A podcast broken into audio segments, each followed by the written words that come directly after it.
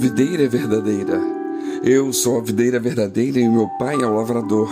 Toda vara em mim que não dá fruto, atira, e limpa toda aquela que dá fruto, para que dê mais fruto. João 15, versos 1 e 2. O Senhor Jesus se identifica com a videira. Por quê? Porque a videira era uma planta muito comum em Israel naqueles dias e todos conheciam suas características e os benefícios que podia proporcionar. Assim, Jesus se revela como a videira verdadeira. Ele se refere à sua obra como sendo a verdade. Isso significa que não é a religião que é a verdade. O Pai é o dono da videira e é Ele quem cuida dela e a faz crescer. É Ele quem realiza toda a obra do lavrador limpando, adubando, colhendo os frutos. As varas ou os ramos não têm vida própria, mas ao serem enxertados, recebem a vida da videira. A partir daí, passam a absorver os sais minerais e os nutrientes necessários à sua vida, os quais são absorvidos às profundezas do solo pela raiz do tronco principal. Quando um ramo não produz fruto, é sinal de que não está absorvendo a seiva do tronco onde foi enxertado. Isso geralmente acontece por doença, sequidão e pelo fato de um enxerto não ter pegado. Por causa disso, o ramo infrutífero tem que ser cortado para não trazer dificuldades para o resto da planta. Mas o ramo que dá fruto o faz porque está bem enxertado, está absorvendo a seiva procedente das raízes do tronco principal. Os frutos da videira são as uvas que aparecem em cachos. Os ramos produtores recebem os cuidados do lavrador para que produzam mais frutos.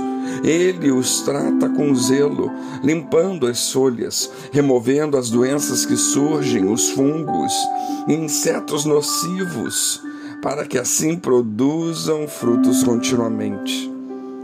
Assim acontece conosco. Estávamos infrutíferos e mortos no mundo, mas o Pai, que é o lavrador, nos enxertou em Jesus, a videira verdadeira, o qual foi ferido para que isso fosse possível.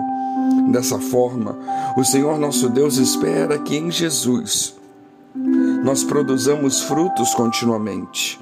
Nós não somos ramos naturais mas somos ramos enxertados.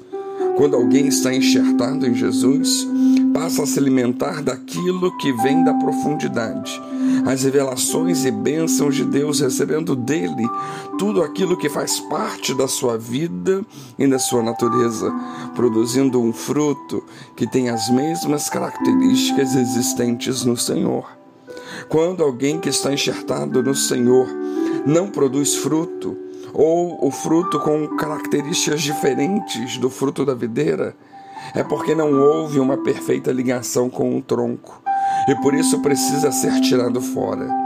Todo aquele que não produz os frutos do Espírito não tem comunhão com a videira, que é o Senhor Jesus, não está absorvendo a Sua palavra e não tem a vida do Senhor em si.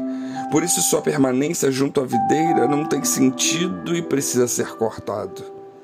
Aquele, porém, que frutifica é porque está bem ligado ao Senhor e em comunhão com Ele. A este o Senhor abençoa, limpa e faz prosperar e crescer espiritualmente para que dê mais fruto. E este fruto é o fruto do Espírito Santo descrito em Gálatas 5:22. O servo que na obra começa a produzir frutos passa a receber os cuidados do Senhor, assim como o lavrador cuida dos ramos frutíferos. Esse cuidado se percebe no trabalho de poda, que remove aquilo que é inútil. É visto também na remoção das folhas secas e envelhecidas, além daquelas que apresentam doenças ou anomalias. Quando isso é feito, o ramo é revigorado e passa a produzir mais fruto. Deus trabalha na vida daqueles que estão unidos ao Senhor Jesus, cuidando do seu aperfeiçoamento através da obra da purificação e santificação, removendo tudo aquilo que é prejudicial à frutificação. Através do Espírito Santo, o Senhor revela nossas fraquezas, impurezas e falhas, nos conduzindo a um aperfeiçoamento, para uma vida sempre frutífera.